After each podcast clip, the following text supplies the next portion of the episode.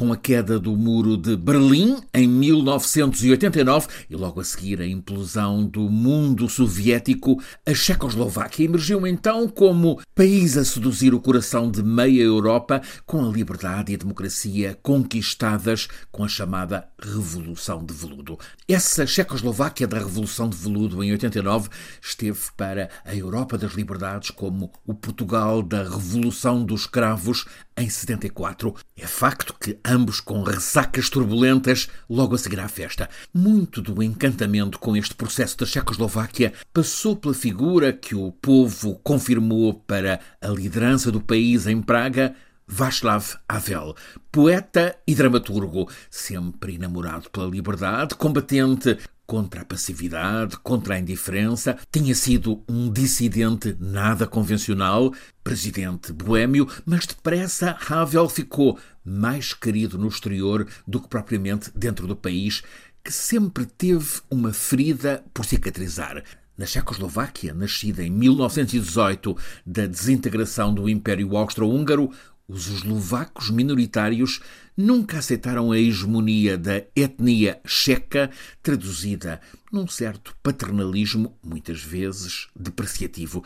E naquele começo dos anos 90, quando naquele leste libertado o povo parecia ser quem mais ordenava, os eslovacos decidiram separar-se Independência, mesmo sem referendo, foi um divórcio, também ele, de veludo. Nasceram dois novos países, a Chequia e a Eslováquia.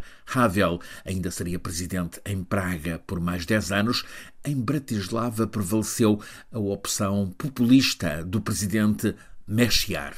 O tempo passou e nesta última meia dúzia de anos os dois países elegeram lideranças eurocéticas, muito ao modelo de baixo compromisso democrático do húngaro Orbán, exploraram mesmo Chequia e Eslováquia com a Hungria e a Polónia, o chamado Quarteto de Visagrado, uma, vamos chamar-lhe, bolsa geopolítica ultranacionalista, hostil a migrantes não brancos, restritiva da liberdade de imprensa e de outros direitos que vão do aborto às questões de género. Agora, neste último fim de semana, novidade na República Checa. Era a finalíssima da eleição presidencial, uma escolha em duelo nas urnas entre Andrés Babis, um multimilionário muito anti-Bruxelas, muito nacionalista, que tinha governado em Praga nos anteriores quatro anos e que nem escondia simpatias por Putin. E Peter Pavel, um general na reserva,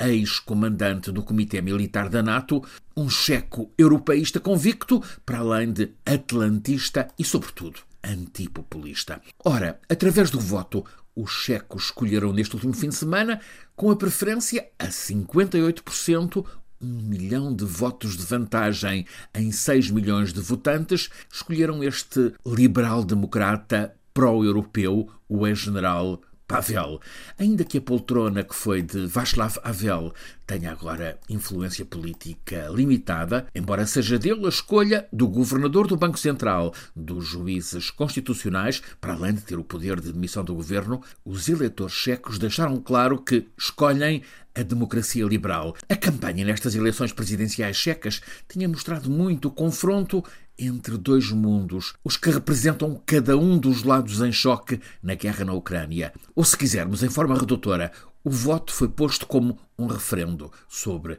a democracia liberal. E esta ganhou ao populismo ultranacionalista.